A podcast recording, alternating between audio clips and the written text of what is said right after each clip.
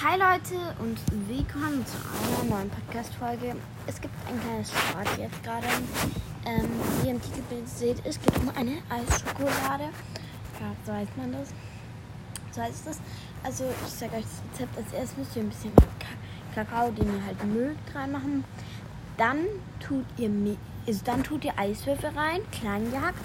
Am besten aber könnt ihr auch oh, grob reinmachen. Ja, bei mir ist die der dunkel, weil ich dunkle Schokolade genommen habe. War vielleicht minimal ein Fehler, aber sie schmeckt gut. Dann könnt ihr Milch eurer Wahlen reinmachen. Ich habe jetzt Mandelmilch, weil wir keine andere mehr hatten. Aber das schmeckt richtig geil. Das ja, verrührt ihr dann alles zusammen und schmeckt wirklich gut.